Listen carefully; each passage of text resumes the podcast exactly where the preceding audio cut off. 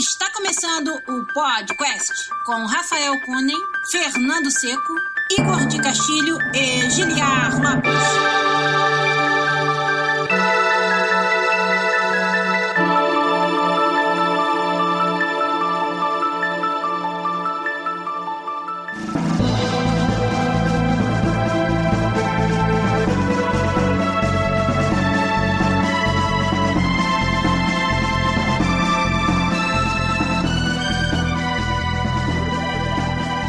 Podcast na área, galera! Estamos de volta mais uma vez nesse que é o único podcast onde você conversa e, nesse caso, mais ainda em português com profissionais da indústria de games internacional. Eu sou Giliar Lopes, produtor dos games da série FIFA aqui na Electronic Arts em Vancouver, no Canadá. Infelizmente, hoje, desenvolvedores, né, vai ser só eu. E se tiver algum desenvolvedor também participando com a gente, porque é programa diferente hoje. Nós vamos abrir para os nossos ouvintes via Discord, através da nossa comunidade no Discord, para participarem do nosso stream hoje. Quem quer participar, que tá vendo ao vivo a gente agora no twitch.com twitch.tv barra podcastbr. Entra lá no nosso Discord se você não faz parte ainda. Tem o canal de voz Livestream, onde a galera já tá entrando para conversar comigo aqui, com vocês que estão assistindo a live, sobre os assuntos que vocês quiserem. A ideia hoje é justamente a gente falar daquilo que vocês quiserem falar, do que os ouvintes trouxerem à tona. Eu tenho alguns jogos que eu vou comentar sobre essa semana, mas já estão com a gente lá no Discord, no livestream, para dar um shout, dar um oi pra gente aí. O Leumas tá com a gente, fala aí. E aí? Beleza? Leumas tá lá, o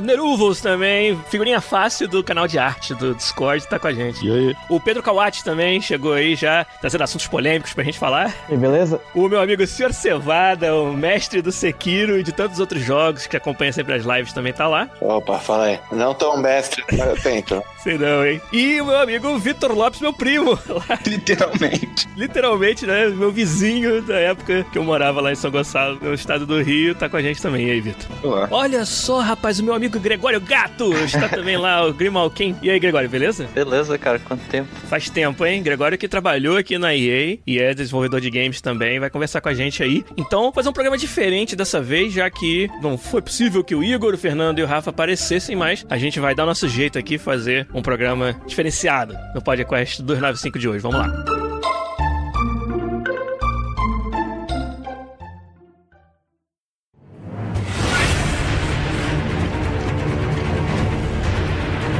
Começar, queria contar pra vocês só um pouco que no nosso canal do Twitch, vocês que acompanharam, o seu Cevado com certeza acompanhou e me deu muitas dicas aí. Eu terminei o Sekiro, finalmente. Cara, que experiência fantástica, que luta de chefe maneiríssima, muito difícil como tinha que ser, porém impossível de, de navegar. E a galera me ajudou aí via Twitch, foi bem legal. Quem quiser ver o resultado disso, tem lá tanto no nosso Twitch durante uma semana, quanto no canal do podcast no YouTube. Você pode ver a luta contra o boss final, o final do jogo e tudo mais. E claro, vários outros capítulos da saga do Shinobi jogando Sekiro, que foi bem maneiro. Eu, por enquanto, tô achando que o Sekiro é o jogo do ano de 2019, hein? Pelo que eu vi até agora. Queria saber se a galera do, do chat aí, do live stream, tem algum outro jogo que vocês acham que tá na frente do Sekiro pra jogo do ano esse ano. Eu concordo, sim. O Sekiro, em todos os aspectos e de gosto do pessoal que curtiu o jogo, ele foi bem interessante. Assim, é difícil você criticar o Sekiro, né? A única coisa que você vê o pessoal criticando é a dificuldade, né? Mas esse é o DNA do jogo, é o DNA do estúdio. Acho que você não, não pode criticar ele ou tirar ponto dele de alguma forma por causa disso. É, teve toda aquela história, né, do modo easy, que a gente fez até um episódio sobre, mas eu sinceramente acho que você pega um jogo desse pra jogar, você meio que sabe o que você tá esperando, né? Você esperava o quê de um jogo da From Software? Acho difícil você argumentar que o jogo deveria ser diferente porque você acha que devia ser. Eles não enganam ninguém, não é como se o jogo tivesse escrito que vai ser um Kirby e na verdade vira, vira um jogo difícil depois que você já comprou e já foi enganado. Então acho que contanto que você saiba onde está entrando, a gente já falou disso, né? Já falou de questão de easy mode. Acho que o Sekiro, a primeira coisa que ele representa é um estúdio com coragem de fazer um estilo de jogo um pouco diferente do que eles estavam é, acostumados, né? Apesar de ser um jogo com a assinatura da From Software, você vê no Sekiro uma abordagem um pouco diferente sobre algumas mecânicas do jogo, como é um pouco menos punitivo, tem certas mecânicas que não são tão, tão brutais como são nos jogos da, da série Souls. E a gente falou, né, muito aqui já que ele se concentra em um estilo de jogo e ele acaba fazendo com que você tenha que descobrir como que o designer queria que você resolvesse determinadas situações do jogo, determinados chefes, ao invés de ser algo um pouco mais aberto que, que apoia vários estilos de jogabilidade diferentes. E isso pode não ser aquilo que as pessoas querem, né? O Fernando, por exemplo, fala que ele prefere os jogos da série Souls, por exemplo, onde ele tem mais opções diferentes de até descobrir como resolver uma situação ou matar um chefe, que no Sekiro ele sentiu que ele tinha que aprender aquela situação específica, né? E isso aí é algo que pode não agradar todo mundo, mas para mim ainda assim vai ser um jogo excelente. Eu vejo muito, cara, a relação dele com jogos de luta, o reflexo que você precisa ter e observar as animações e apertar o botão certo na hora certa, quando você erra isso, você é punido e aí você tenta de novo. Vejo essa, sabe, esse thrill, assim, essa, essa parada que dá no jogo de luta de você ficar, sabe, ligadão ali, quase que ligado em 120 Hz, né? O seu cérebro tá acelerado para você conseguir ter o reflexo e, e, reagir ao que tá acontecendo. Eu acho fantástico, assim, isso aqui é uma, uma sensação muito foda, assim, que eu tive. Hugo Blanco, lá no chat de texto, falou Resident Evil 2 Remake. Ah, um bom shout, né? Quem,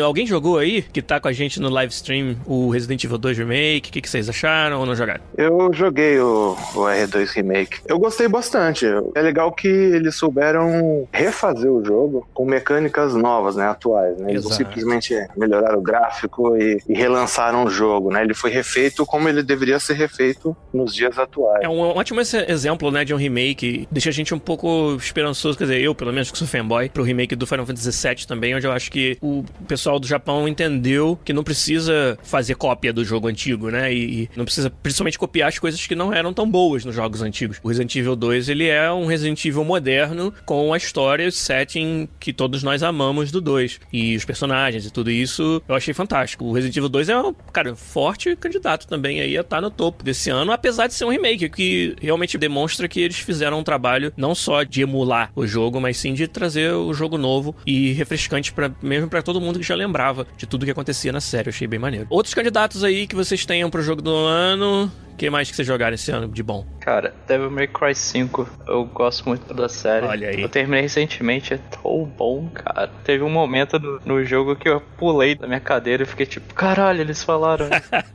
pra mim, que eu sou muito fã da série, esse seria um, um, bom jogo. Ele é o melhor Devil May Cry de todos? Cara, Devil May Cry 3 ainda tá bem lá em cima, mas o Devil May Cry 5 de gameplay tá facilmente o melhor da série. Eu gostei que eles manteram Dante, uhum. mesmo estilo de jogo, muito bom. E não ficou chato, né? Não ficou, não ficou batido, né? Você consegue fazer três jogos com esse mesmo personagem e ainda assim trazer algo que é diferente cada vez. Isso. E tem a adição de três personagens diferentes, né? Que você fica revezando durante o jogo. E eu não gostei muito de jogar com Vi, mas eu achei muito interessante o que eles fizeram. Não ficou meu estilo, mas é bom. Isso é outra parada, né? O jogo às vezes ele traz mecânicas ou, ou formas de jogar que pode não ser a nossa preferida, mas a gente ainda assim aprecia. Pelo menos eles tentaram algo diferente, né? Exato. Eu achei legal essa questão do, do Devil May Cry, dele ter os três personagens e cada um ter estilos de jogos diferentes diferente e as árvores de habilidades diferentes também. Isso é sempre Isso legal. abre um né? leque para é, agradar todo tipo de jogador. Até foi até interessante que ele falou que ele não gostou do V. E o V foi o que eu mais gostei de jogar. Tá então você vê como que essa dinâmica abre o leque, né, de possibilidades para agradar diversos tipos de jogadores com diversos tipos de gameplay. E a história dele também eu achei muito legal. Eu não conhecia tão bem os antigos. E eu achei a história dele bem legal. Eu achei os cenários um pouco repetitivos, né? Aquela coisa de todo cenário ter aquelas gosmas de demônios ah, né, tá e tal mas a história dele é legal e essa mecânica de várias possibilidades, não só pelos personagens, mas das árvores de habilidades também. Eu acho que você tem que jogar o jogo umas quatro ou cinco vezes para você conseguir ficar bom em todas as possibilidades que ele te dá. Maneiro. Devil May Cry, então, shout do Gregório com a ajuda do Sr. Cevada. O Vitor Lopes escreveu lá no chat do Twitch, tá boiando que não jogou nenhum jogo esse ano. Não jogou nenhum jogo que saiu esse ano, né? Porque você já jogou alguma coisa esse ano, né, Vitor? Claro, claro. FIFA, por exemplo. Eu sou chato que você joga Magic. Ah, tá, tô ligado.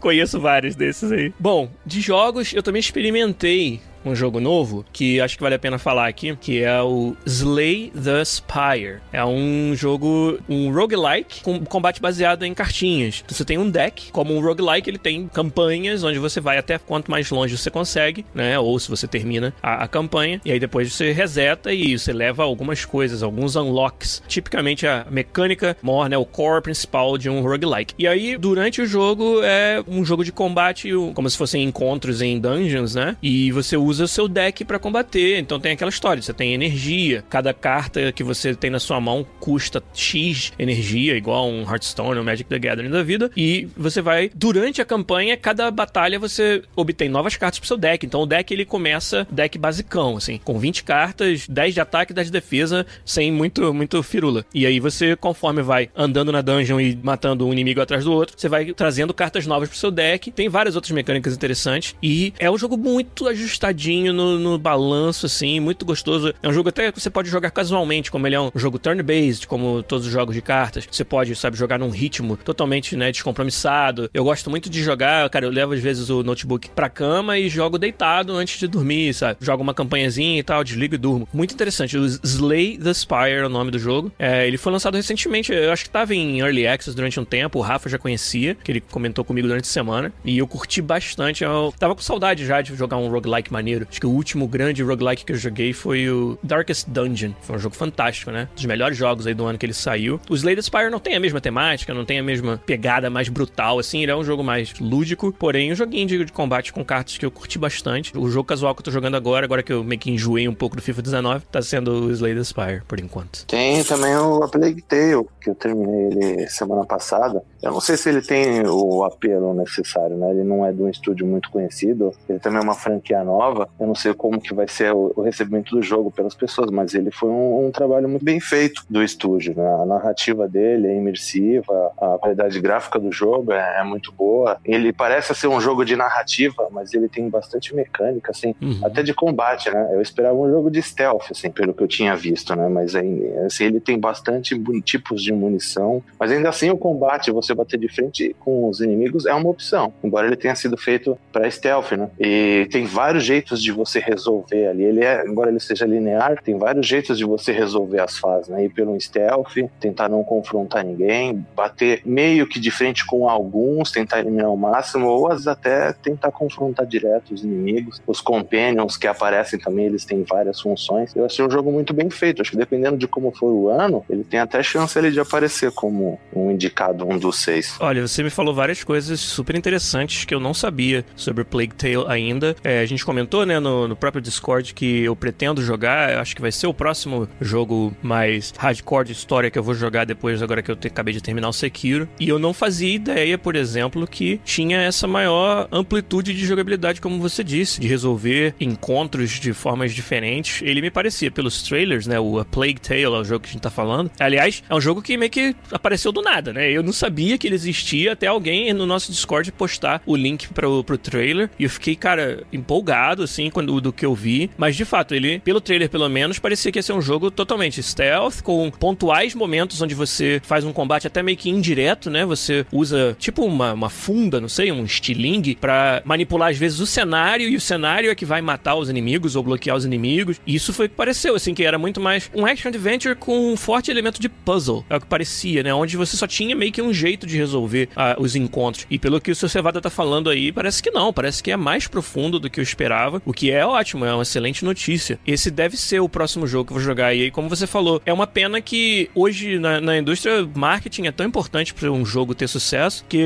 a gente não sabe se esse jogo vai chegar na quantidade de pessoas que mereceria pela qualidade que ele é, simplesmente pelo fato de que é de um estúdio desconhecido, né, uma IP nova. Não sei se eles têm um grande publisher por trás que possa fazer uma, uma campanha mais forte de marketing, mas eu, sinceramente, cara, eu comento desse jogo com colegas e eles nunca ouviram falar. E eu mesmo nunca tinha ouvido falar até alguém postar o trailer dele aqui no nosso, no nosso Discord, o que é uma pena, né? Mas eu pretendo jogar, assim, o Plague Tale, quem sabe até fazer uns streams dele. É, agora que você tá me dizendo tudo isso, seu Cevado, eu fico mais empolgado até de, de ter coisas interessantes para mostrar no jogo que talvez, se fosse um jogo muito linear, com soluções muito óbvias, é, não ia ter muita graça de fazer um stream, por exemplo, onde todo mundo já sabe o que acontece, né? Eu até pensei em umas certas fases, eu achei que também que ele fosse direcionado só para isso. Assim, o uhum. forte dele é você fazer o stealth mesmo, né? Mas que tinha bastante inimigos, eu falei assim, bom, vamos ver o que acontece se eu sair descendo a pedrada em todo mundo, né? De vez de, de ir só, só tentando desviar, né? Passar na surdina, né? Tanto que até um dos NPCs comenta, é engraçado, ele fala para você, você tá tentando vencer a guerra contra a Inglaterra sozinha? É? Porque...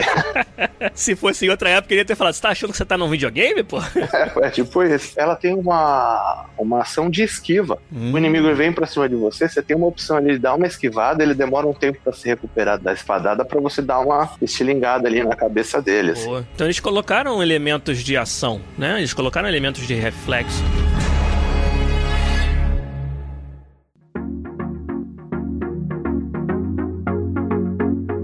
O Neruvos, que tá no nosso chat, mas também escreveu lá no Twitch, ele lembrou que a Steam, né, tá fazendo um evento baseado agora na, na Summer Sale que tá para chegar, eu acho, é onde eles estão incentivando todo mundo a jogar os jogos que você tem há muito tempo na biblioteca. Eu vi, por exemplo, postado essa semana um achievement onde você joga o primeiro jogo que você adicionou na sua livraria de, da história, assim. Eu não faço a menor ideia qual é o meu primeiro jogo. Deve fazer muito tempo. Foi, cara, 2004, sei lá, muito tempo atrás, assim. Vocês lembram lembram de algum jogo assim antigo que tu até esqueceu que tinha na, na, biblioteca e aí vai, vai lá dar uma olhada e descobre como era foda uma parada antiga, assim? Vocês têm algum exemplo, assim? Cara, eu tenho mais de 500 jogos na minha Steam, então isso é bem fácil de Parabéns, hein? Mas um jogo que eu lembro jogar pra caramba é o Mark of the Ninja. É um dos meus favoritos Stealth 2D. Esse nem é tão velho assim, pô. Mark of the Ninja é um jogo fantástico, Greg. Muito foda. Fala aí, por que, que, que você gosta dele? Cara, tudo. ah, mas tipo, a arte dele é Mais fácil falar o que eu não gosto. É, tipo, a arte é boa, a mecânica é bem feita, o stealth funciona sensacional. A dificuldade não muda só, ah, ele tem mais HP ou ele tem mais dano. Realmente tira a mecânica, faz você depender mais na habilidade do jogador, ao invés de só aumentar números. Entendi. Então é uma dificuldade scaling bem mais interessante do que os jogos geralmente fazem, e eu gostei bastante disso. Legal, cara. Mark of the Ninja, que é desenvolvido aqui, né, em Vancouver, pelo pessoal da Clay Entertainment. A gente tem um ouvinte que trabalha lá na Clay, o Hugo Moraleida, esse mesmo, nosso ouvinte Hugo, que trabalha lá na Clay, um estúdio muito maneiro, cara. A Clay faz jogos fantásticos, como o Mark of the Ninja aí, Invisible Inc., né, e vários outros muito, muito maneiros. Don't Starve, que é bem grande no Steam também, né? Don't Starve, muito bem lembrado, Pedro. Porra. Don't Starve que eles fizeram até a versão Don't Starve Together, né? O multiplayer. Mas, cara, o Don't Starve, que sucesso fantástico, né? Que foi um jogo feito aqui no, no quintal da gente, na, na Clay Entertainment, um, um, estúdio independente, na minha opinião, o melhor estúdio independente de Vancouver, pelo menos, e se não for, um dos melhores da América do Norte. Aí. Eles fazem jogos fantásticos. Mesmo. Concordo com você. Clay, eu tenho um, um pequeno sonho de trabalhar na Clay, cara. eles só fazem jogos muito bons. É verdade. Ô, Greg, quer contar pra gente um pouquinho da sua, sua história na indústria de games aí? Você que já foi meu colega da EA, trabalhou com a gente aqui no FIFA. Quer, quer contar rapidamente como é que foi sua trajetória para chegar até aqui? Ou se você tiver com vergonha, não precisa contar, não. Vergonha? Quando eu saí do Brasil pra aqui pro Canadá, eu vim só pra estudar inglês, né? Não era pra fazer nada mais que isso. Uhum. Aí acabou que eu fiquei aqui pra estudar videogame. Aí depois que eu consegui minha permissão pra trabalhar, digamos, eu fui. Olha aí. Aí conheci vocês, aquelas coisas todas. Aí depois eu mudei pra Microsoft Microsoft, mas é isso aí por enquanto. Você trabalha na Coalition da Microsoft aqui em Vancouver, não é pouca merda não, hein? e qual que é o segredo que você pode contar pra gente dos projetos da, da Coalition? Então, é um novo é jogo. Brincadeira, tá? Não. é um jogo, ó, é um jogo, gente. Estão fazendo jogos. Ele ia falar, e você devia ter deixado ele continuar. Não devia, não. não... Eu não ia falar, Pô, não. Sacanagem. Tudo que eu posso falar é só esperar. Porra, então tá bom, né? Greg que trabalhou com a gente aqui no time FIFA durante um tempo e recebeu, né, aquela proposta, sabe? Né, compra do passe da Coalition e foi embora pra lá.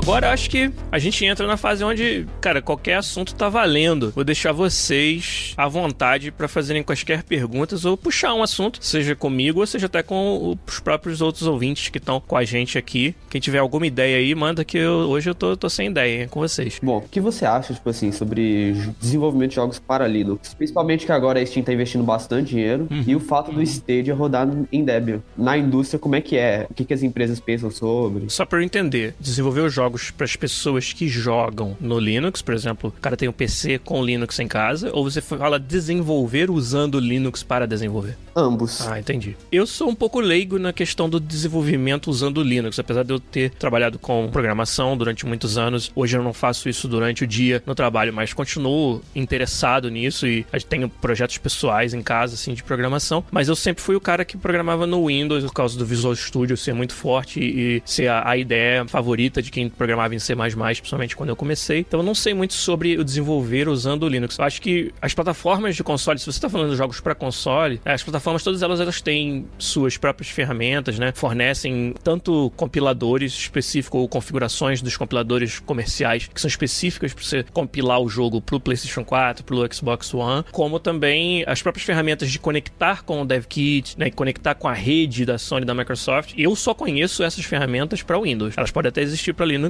mas eu não conheço e dentro da EA eu posso garantir para você que não, não vai ter ninguém usando essas ferramentas em nenhum outro sistema operacional que não seja o Windows. Agora, rodando o jogo em Linux, né, eu acho que sempre houve uma comunidade apaixonada, né, pelo Linux que não deixou o sistema operacional morrer, continua ele sendo desenvolvido e como você disse, ele agora está sendo utilizado como base de vários sistemas operacionais adaptados para plataformas como o Stadia, por exemplo, vai estar tá rodando nele. Se isso significa que o Linux como plataforma alvo, né, você compilar para aquela plataforma e lançar o jogo naquela plataforma vai ser viável economicamente, não sei. No final das contas, pelo menos da minha experiência aqui, é tudo questão do bottom line fazer sentido, né? Do dinheiro que você vai gastar para suportar aquela plataforma adicional e o que você vai ganhar por fazer isso fazer sentido. É, o Mac é um ótimo exemplo. São poucos os jogos. É, agora com, com a popularidade da, do Mac tendo voltado nos últimos anos, se você voltar 10 anos, Mac eram, são pouquíssimas pessoas que usavam aplicações muito específicas, né? De produção de, de arte e de música, mas o público em geral não usava. E aí explodiu, né? A Apple começou a empurrar muito forte de novo o Mac. E aí, de 10 anos até 5, 4, 3 anos atrás, teve uma explosão. E agora eu tô vendo o Mac murchar de novo. A gente ouve pouco falar do uso do Mac como plataforma de PC normal, assim, que você vai ter na sua casa, né? Virou muito mais um, um artigo de luxo, vamos dizer assim, do que outra coisa, até porque muito da funcionalidade que você tinha que era exclusiva do macOS, você hoje tem num tablet, por exemplo, da Apple, né? Então, a necessidade de ter um Mac mesmo como o seu computador que substitui um PC em casa, eu acho que ela diminuiu. E Mac é um exemplo onde muitas empresas de jogos simplesmente não publicam no Mac porque não vale a pena. O seu público-alvo na plataforma é um público pequeno, que são as pessoas que têm o Mac, e você ainda multiplicar isso pela quantidade de pessoas que vão estar interessadas no seu jogo, talvez não valha a pena sinclear o trabalho que vai dar de você ter uma configuração de Mac que funcione. Então, no final das contas, é isso. Eu acho que Linux, como plataforma que o usuário final utiliza, eu não sei se ela justifica você lançar uma skill, né? Uma unidade do seu jogo que é para aquela plataforma. O dia que isso fizer sentido, acho que não tem motivo nenhum para não acontecer. Principalmente os third party, né? Os publishers que não estão atrelados a um dono de plataforma. Eles estão sempre indo aonde está o público e o dinheiro, né? Se tem gente suficiente, eles publicam naquela plataforma. Quanto ao Mac, é, nas empresas que eu trabalhei, pra gente, assim, a máquina Mac era build machine para fazer build para iOS. Tirando isso, a plataforma Mac era. ninguém mesmo se importava, era só porque tinha mobile e tinha que fazer para iOS, então precisava de uma máquina Mac para isso. Entendi, Pedro. É, no caso, você trabalhou com desenvolvimento de jogos para dispositivos móveis, né? Para celulares? Uhum. Trabalhei no, na minha primeira, primeira empresa que eu tava e na que eu tô agora. Então, mesmo uma empresa cuja uma das plataformas principais para ela publicar é o iOS, né? É, mesmo nesses estúdios, o Mac era só utilizado quase como um dev kit, né? Quase como só uma plataforma para você validar o jogo funcionando no iOS, mas não para o desenvolvimento. Uhum. Na minha empresa agora, o Mac fica naquela lugar assim, sombrio, com a cadeira quebrada, que ninguém quer ir lá. Aí vai o programador puto da vida, né? Puta que pariu, vou ter que ir lá resolver o problema do é, Mac. No caso, eu, semana passada.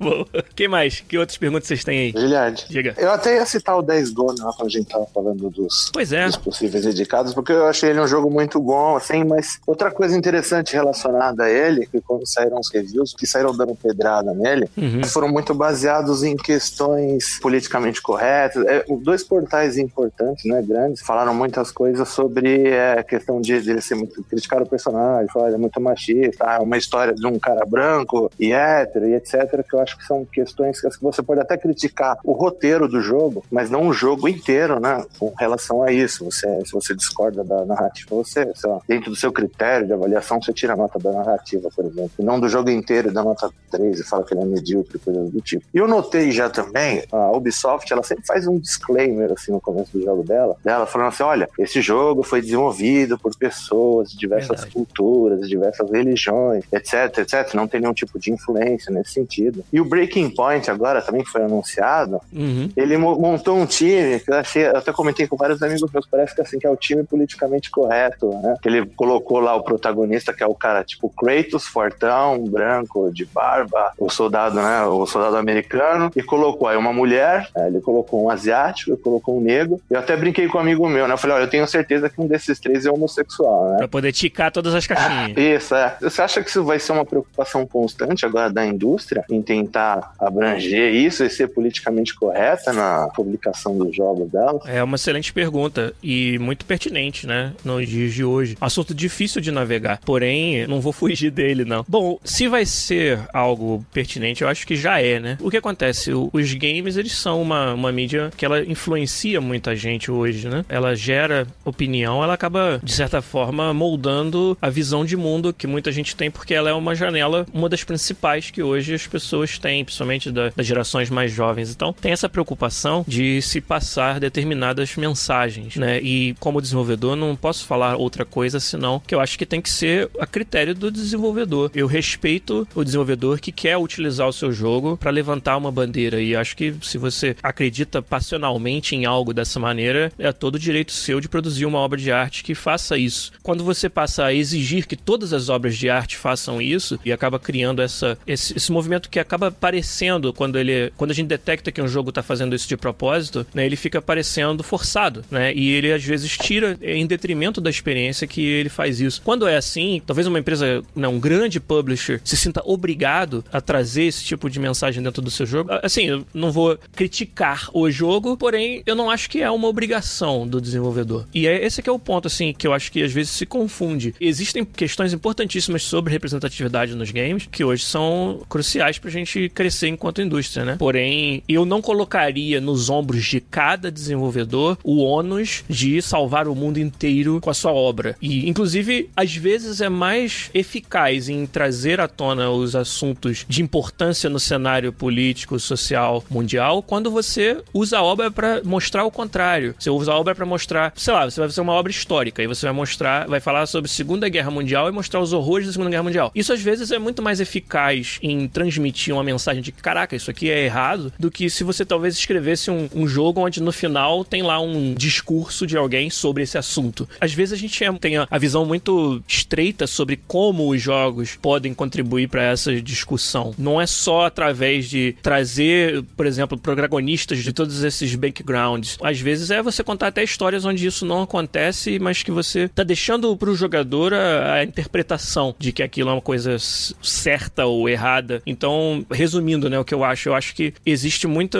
muito jogo que tá forçando uma barra em trazer essas características pro seu jogo porque o desenvolvedor de alguma forma se sente obrigado a fazer isso. E eu acho que não, não precisa e não deve ser assim. Eu acho que tem que realmente ser a cargo de cada desenvolvedor, de cada estúdio, escrever o jogo, a história, os personagens da forma que ele cabe. E a gente vai, no final das contas, também votar com a carteira, né? Se eu acredito fortemente em, em alguma causa e quero apoiar os jogos que levantam a bandeira dessa causa, eu vou apoiá-los com, com o meu consumo, com o meu investimento até de tempo e de, de falar sobre o jogo e vou deixar os outros de fora. Eu não vejo como uma questão tão ferro e fogo como eu vejo muitas, muitas pessoas comentarem sobre esse assunto, não. É o que eu acho, pelo menos. Queria que vocês me dissessem o que vocês acham disso tudo que a gente falou. Pergunta muito pertinente do seu Cevada sobre causas de justiça social, vamos chamar assim, nos games, né? O que, que vocês acham? Quer botar gente em calça curta.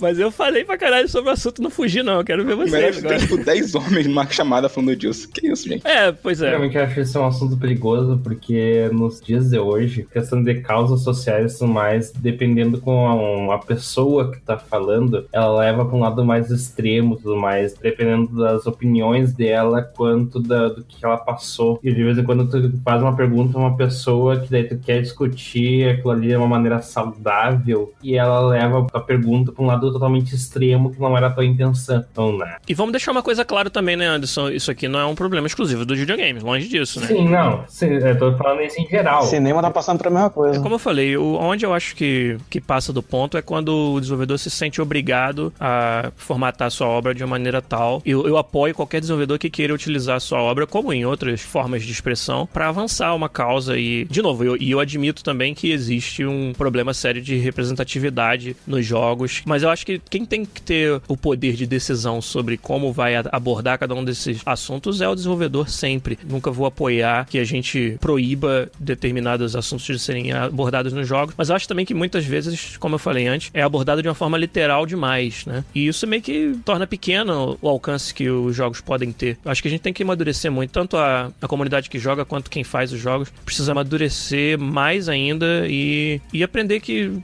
a forma, às vezes, de você abordar esses assuntos não é necessariamente literal, não é necessariamente. E, e quando for também, tudo bem. Poder para aquela pessoa que quer fazer isso. Você responde com a sua, com a sua compra ou não, com seu apoio ou não à, obra. É, eu concordo contigo é, nesse ponto, no caso que eu, eu sou um futuro desenvolvedor de jogos e, literalmente, é, cabe a quem vai desenvolver o jogo se ele vai abordar os certos assuntos no jogo dele ou não. Muitas vezes o próprio jogador, quando tá jogando um jogo e tudo mais, e ele nota que tem alguma coisa diferente em relação à representatividade. E dependendo de como a pessoa botou, o cara vê que aquilo ali foi meio que forçado, que o, alguém forçou o desenvolvedor a botar aquilo ali. É, o Nerjal faz um contraponto interessante no chat aqui do Twitch, que ele disse que é natural que, por exemplo, quando você tem uma quantidade grande de desenvolvedores LGBT, é natural que a tendência dos jogos que eles desenvolvem seja abordar esse tema e que nem sempre, na opinião do Nerjal, eles estão forçando. Nada disso é preto e branco. Outro outro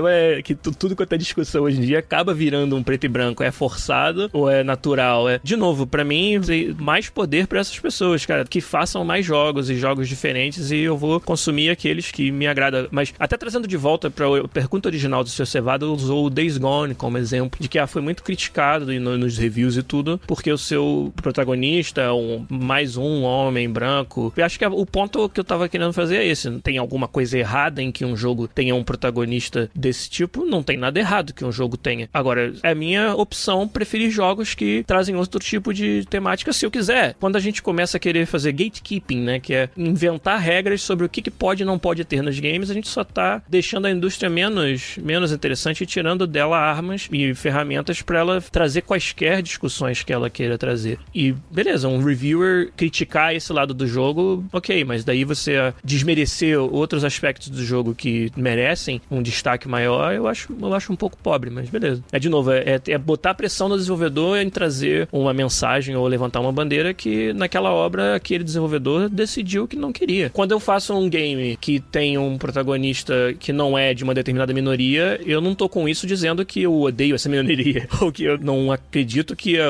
a luta por direitos dessa minoria não seja válida. Eu só decidi naquela obra não abordar esse assunto e abordar outros assuntos. A gente precisa confiar um pouco mais nos desenvolvedores nessa hora e não querer forçar a goela abaixo que você formate sua obra de um jeito que não é do seu interesse naquele momento formatar. Concordo com você também. Eu acho que esse assunto, qual tipo de pessoas, digamos, botar no jogo, meio que volta naquele mesmo assunto de dificuldades. Por você tentar impor no developer como que o jogo dele deve ser feito, não vai fazer o jogo ficar melhor. Tipo, só que ele não vai ser o jogo que o cara quer Exato. fazer. Vai ser o jogo que vocês querem que tenha algum aspecto de certas coisas para que todo mundo fique feliz, mas ninguém vai ficar feliz se o jogo for assim. Eu posso comentar? Não, Vitor.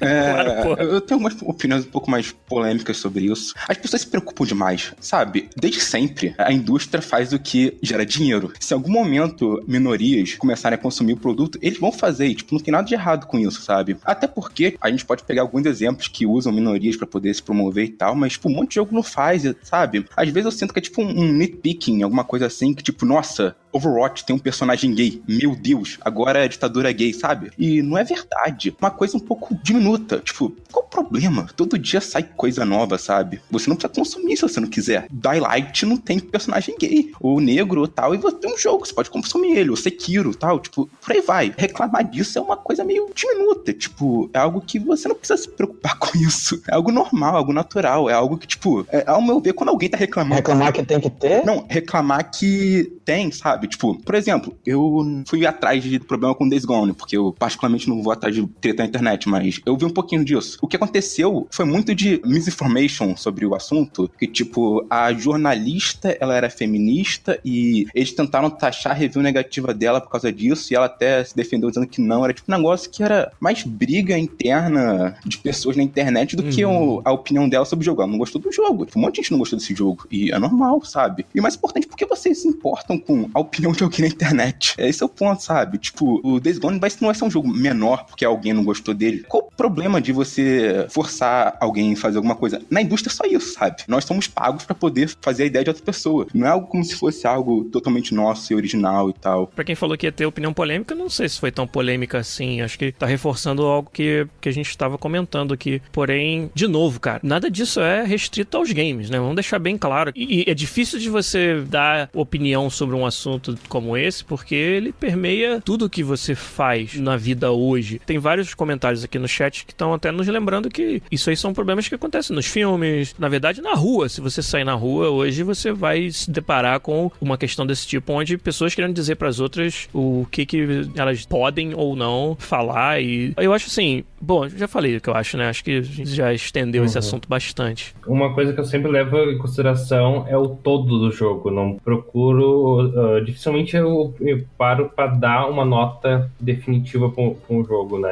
Eu sempre procuro uhum. ler o todo dele. Um jogo que eu, eu joguei recentemente que até eu parei para analisar ele melhor foi o Katana Zero. Daí eu não costumo jogar um jogo duas vezes, muito dificilmente eu faço isso. Mas esse foi um jogo que me interessou uh, pela narrativa dele. E daí eu resolvi jogar de novo e tentar falas diferentes, no caso, para ver o que acontecia né, para ver se a história em si mudava, mas não, o contexto da história permanece o mesmo, o início da, da de cada conversa até o ponto que eu, eu, joguei ele de novo continua o mesmo, no caso, é que eh, muda somente o desenvolvimento da, da conversa ali e alguma coisa e outra, pelo que eu notei, né, mas isso foi uma opção do desenvolvedor, que ele quis que o jogador, no caso, fosse levado de qualquer jeito a um ponto da história no final. Que é um desafio das histórias interativas, né? Como que você faz ela chegar a um final, convergir se você abre demais? Sim, mas eu notei que, assim, apesar dele ter sido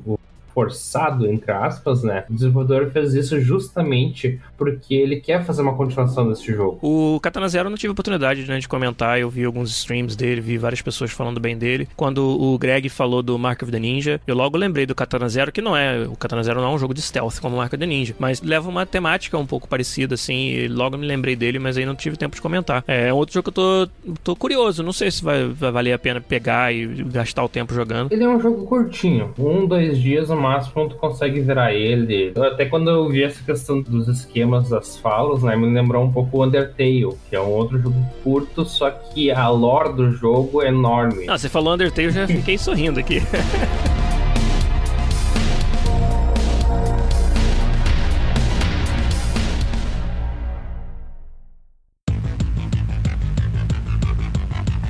mais? Que outras perguntas vocês têm pra gente aí? Ô, Juliette, teve recentemente o lançamento daquele Xbox, né? Sem a, a mídia física. Uhum. E também tá tendo a chegada do Stadia. E algum tempo atrás, o próprio Xbox, ela tentou meio que cortar aquele mercado de usados, fazendo com que ele, ela chegou a anunciar, falou, olha, seu CD, uma vez que você instalar ele no seu, no seu console, você não vai mais conseguir trocar. Foi na ocasião do lançamento do Xbox One, né? Na, isso, na depois, campanha de marketing antes Isso, de depois eles voltaram atrás e falaram, olha, não vai ter isso não. Exato. E alguns já chegaram a discutir também aqueles sistemas DSR e tudo mais. Você acha que existe uma intenção futura, não sei se ainda dessa próxima geração, mas ainda para a próxima, de se eliminar de vez a, a, mídia física e eles querem eliminar esse mercado de, de usados? Olha, uma outra pergunta muito boa. Acho que é da, da forma como foi colocado em questão de intenção, eu acho o seguinte: a indústria, há uns, sei lá, oito anos atrás, ficou muito obcecada em resolver o problema da revenda dos jogos usados, que estava muito grande aqui aqui na América do Norte. Então a, GameStop, né, ficou famosa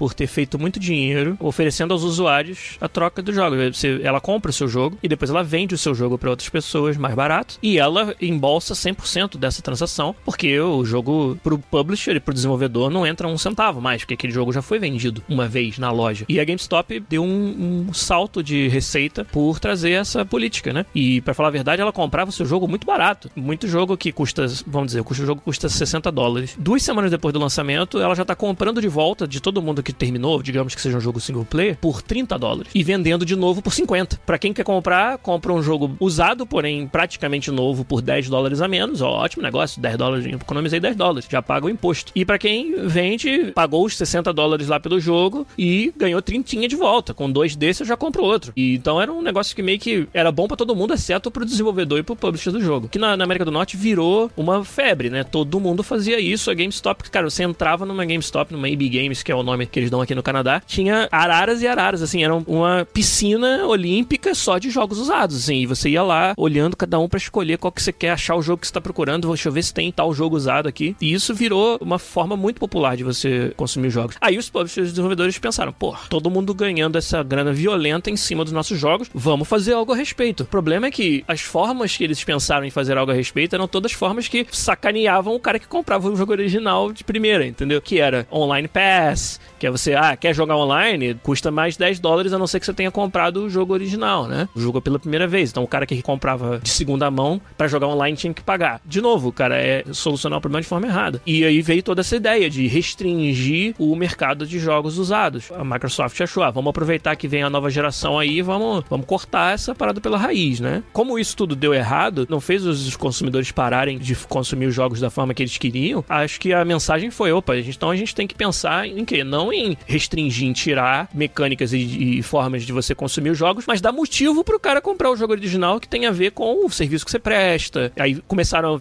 as questões das assinaturas, que é, pô, agora ao invés de você comprar o jogo, você paga uma assinatura e tem acesso a N jogos, que eu acho que é um modelo que só vai crescer indo pro futuro, né? E eu acho que as, os publishers entenderam que a parte de jogos usados eles vão ter que tomar um hit mesmo, né? Que é, no caso era algo que era muito maior até antes, agora com cada vez mais a facilidade de você comprar digital, cara. Você não precisar sair de casa e ter o jogo daqui a alguns minutos, se você tiver uma conexão boa, é a parada que tem um valor inestimável, entendeu? Outras coisas que os desenvolvedores começaram a fazer, ah, se você é assinante desse meu serviço, você tem acesso antecipado ao jogo, que é coisa que faz as pessoas se mexerem mais do que ser o primeiro a fazer algo, ser o primeiro a jogar. Entenderam que o negócio era dar serviços adicionais que fizessem valer a pena você ser um cliente direto do publisher e não ir lá na GameStop comprar cópia usada, do que restringir, evitar que você possa usar a cópia usada, entendeu? E é essa que foi a grande sacada, mas durante um tempo ficou uma situação meio estranha mesmo. Quando você fala de intenção, né? Os publishers têm intenção de acabar com isso, de... Não, não é intenção, eu acho que a gente vai onde o consumidor estiver. E cada vez mais o consumidor está demonstrando que tem mais valor ter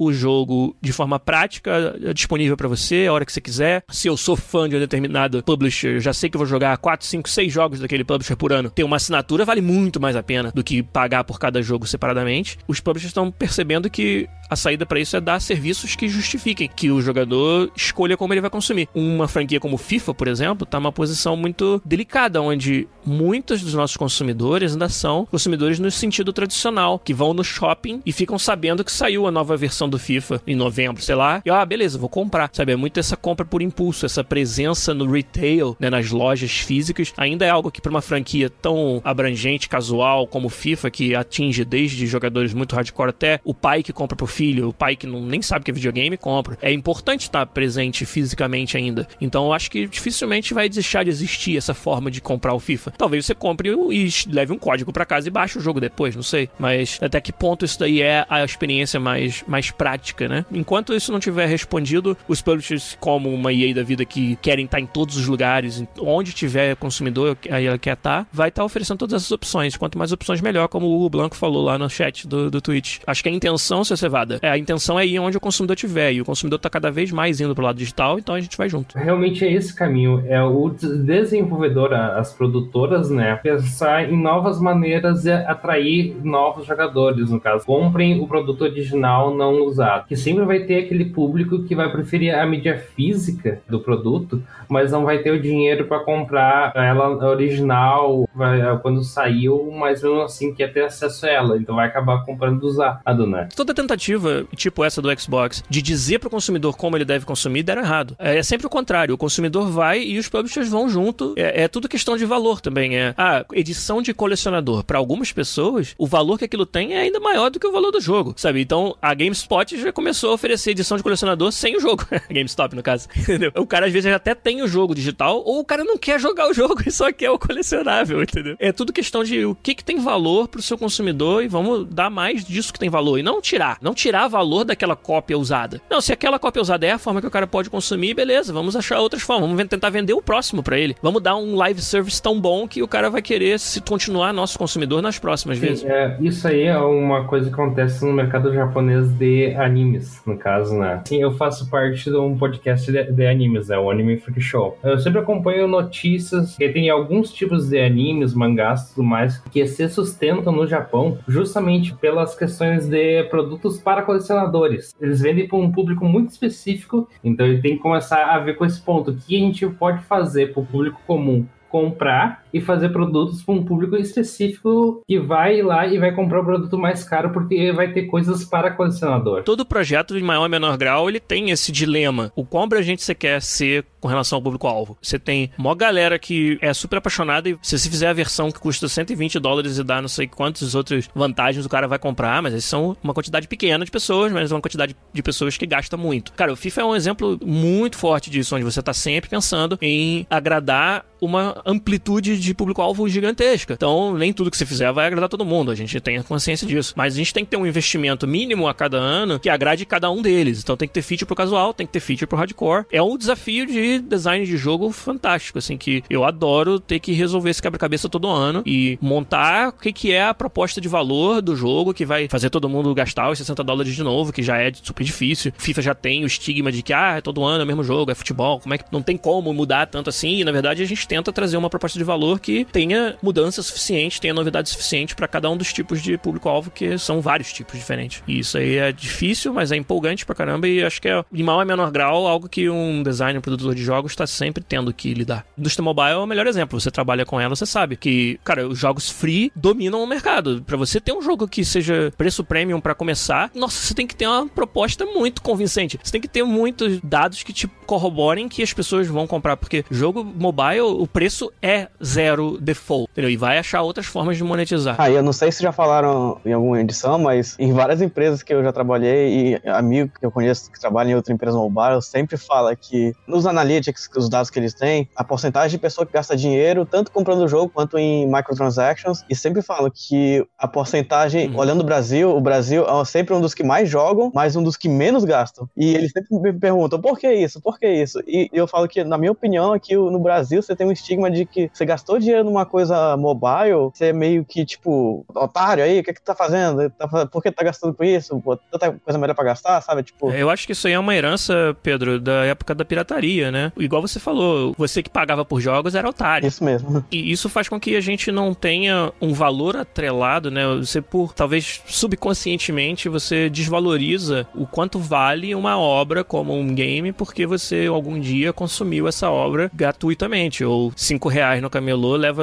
50 jogos de PlayStation 1 para casa. Então isso fez com que a, percepção do mercado do, do, consumidor brasileiro sobre o valor que aquilo tem seja uma percepção muito abaixo do que o, muitos outros mercados no mundo percebem. E isso faz com que o mercado brasileiro seja um mercado difícil. Eu falo isso também, não preciso nem, nem mentir que para jogos grandes como o FIFA, apesar de vender muito no Brasil, a gente enfrenta o mesmo problema. O consumidor simplesmente não se predispõe a pagar e não vê o valor daquele produto porque estava acostumado culturalmente a tê-lo de graça, né? O mercado brasileiro é um mercado difícil, cara. Um mercado difícil de, de você conquistar, né? De você demonstrar valor pro seu produto por causa disso. Então, não me surpreende nada tudo isso aí que você falou, as estatísticas que você mencionou. É, é triste, mas é uma verdade que a gente às vezes tem que pensar direitinho. Principalmente, tem muitos desenvolvedores brasileiros que pensam em desenvolver seus jogos e publicar somente no Brasil. Você tem que levar isso em consideração, que é um mercado com muito volume de uso, mas pouco volume de receita. Eu tenho bastante amigos que jogam, né? Bastante jogos da da, Supercell, uma época até que eu jogava bastante também. E o Supercell ele trabalha naquele modelo, né? Que você instala o jogo, você não paga, mas depois ele vai te oferecendo as transações, né? E existe um mindset nas pessoas que parece que assim, que assim, não, o jogo tá tentando me enganar. Né? Sacanagem desse jogo é, querer dinheiro. Né? Lança né? esse modelo aqui para fazer eu gastar 400 reais por mês de jogo, né? Mas eu sempre comendo, falo pra pessoa, falo, olha, se você gosta do jogo, você é ponderado, né?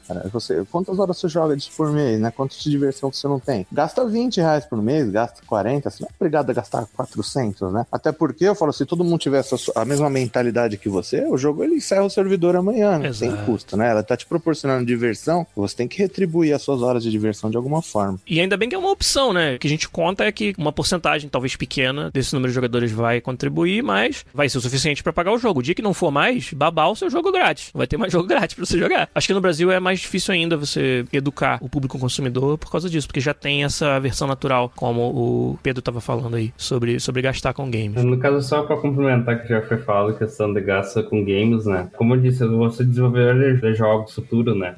Desenvolver jogos. Uma coisa que eu penso é o preço final que eu vou botar nele. Porque a gente não pode botar um preço lá nas alturas se eu não vou fazer algo extremamente complexo que eu tenho certeza que o mercado vai gostar, que tenha é um público definido, ou um, um preço lá embaixo onde eu mal vou conseguir eh, ganhar com o jogo depois. Tem que sempre ter, encontrar um meio termo, né? São duas pessoas de desenvolvimento. Um dos nossos focos, no caso, é a arte. A gente quer fazer um jogo com uma arte diferente. Ou seja, o jogo não vai poder ser muito barato, mas a gente não vai botar um preço lá em cima, né? Você levantou um ponto importantíssimo, Anderson. Acho que pode ser o último assunto pra gente fechar realmente, que é a importância de você ter um modelo de negócios que faça sentido pro seu jogo. Na época que ainda estava na indústria brasileira, como a maioria do pessoal que ouve o podcast sabe, tive meu próprio estúdio e depois trabalhei na Hoplon. E nessa época também conversava com muitos outros desenvolvedores e estúdios no Brasil. participei de todos os eventos que tinha na época, todos os SB Games. Uma das coisas que me chama muita atenção era justamente isso. Na empolgação de fazer o jogo, os desenvolvedores muitas vezes não paravam para pensar no modelo de negócio. Ah, a gente vai fazer e depois vende.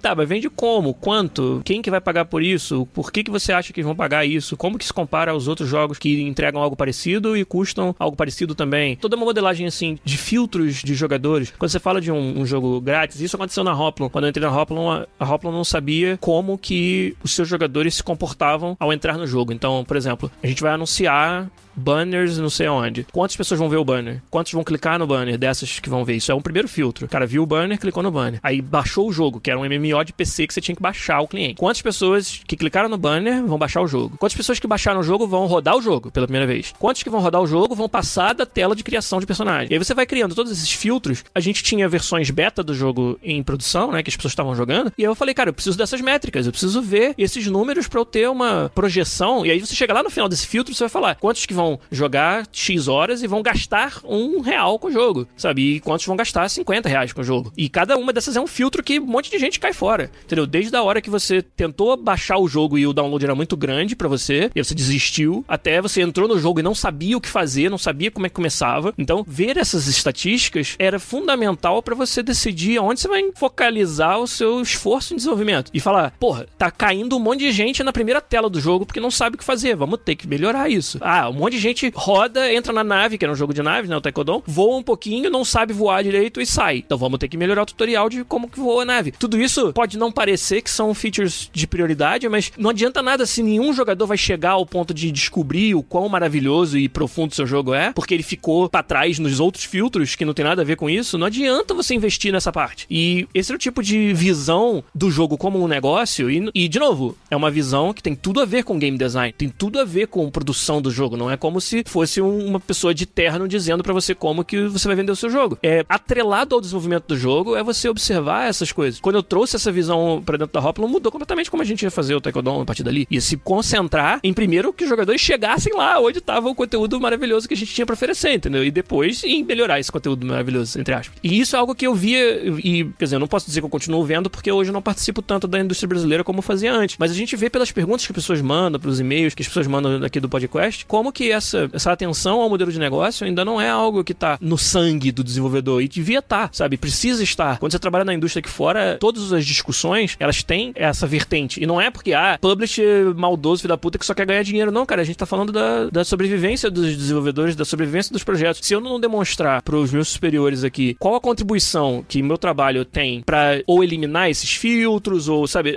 qual é, onde que ele se encaixa o meu trabalho em fazer com que mais pessoas apreciem meu jogo e no final das contas paguem por ele. Se eu não conseguir demonstrar isso com argumentos e mostrar que eu tô atento a isso, eu não vou conseguir aprovar nada. Nenhum projeto vai sair do papel na indústria de fato, de verdade, enquanto você não, não conseguir provar isso, sabe? Isso é algo importantíssimo que você acabou de falar, que é o foco no modelo de negócios, sabe? No final das contas, a gente faz os jogos para poder continuar fazendo jogos. Para isso, o preço é você desenhar o seu jogo de uma forma que propicia aos jogadores um valor tal que eles vão querer pagar por isso e você vai continuar fazendo. É uma equação difícil, cara, de, de resolver e nem sempre ela fecha. E quando janela não fecha, você tem a triste realidade de ter que não, não ir à frente com o seu projeto de jogo, cancelar o seu jogo ou mudar o escopo completamente, porque não adianta nada você fazer um jogo para falir a empresa, entendeu? E não poder fazer o próximo. E outra, geralmente você tá num nicho onde tem competidores. O que que vai fazer o cara deixar de jogar o competidor para jogar o seu? Quando você fala, por exemplo, de jogos com um elemento online muito forte, isso aí, tipo MMO na época, né? Como é que a gente vai matar o WoW? Ninguém matou, né? Pra vocês verem. A sua proposta pro cara largar o WoW que ele já joga e já tem todas essas features fantásticas e jogar o seu jogo, ela tinha que ser muito forte. Então você vai fazer.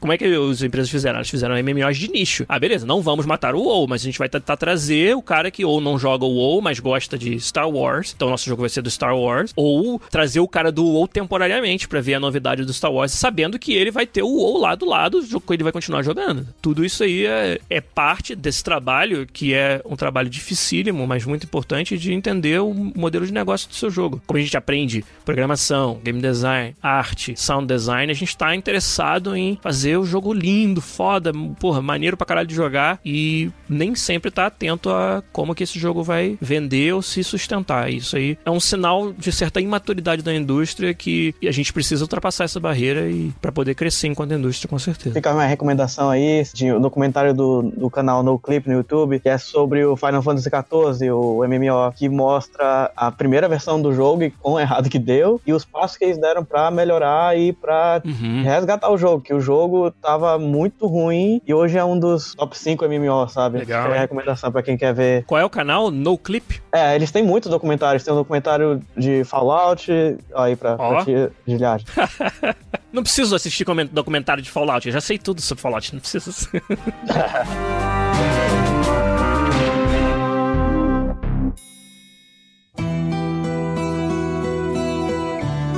com isso a gente vai fechando então o episódio 295 aqui do podcast, episódio totalmente diferente. Acabei improvisando porque tava sozinho de última hora. Vocês foram fantásticos porque os nossos ouvintes aqui, os nossos membros da comunidade, nossos irmãos do Discord do podcast nos ajudaram aqui a fazer o episódio de hoje. Então fica o meu, meu agradecimento ao Anderson, ao Gregório Gato, ao Neruvos, o Pedro Kawati, o Sr. Cevada, o Vitor Lopes, o Danilo que chegou só lá no comecinho. Teve mais, mais gente que agora já saiu, né? Mas eu vou esquecer o nome de vocês, mas vocês estão no meu coração qualquer forma. E eu acho que o formato deu certo. Vamos ver se a gente faz mais disso no futuro. Obrigado também a galera do Twitch que não pôde participar com voz, mas que participou no chat lá. Foi excelente. Mas eu, Guilherme Lopes, fico por aqui hoje. Obrigado mais uma vez. E até semana que vem com mais um podcast. Quem sabe com, com mais participação também da galera do podcast em si, mais questers. Seria legal. Um abraço pra vocês.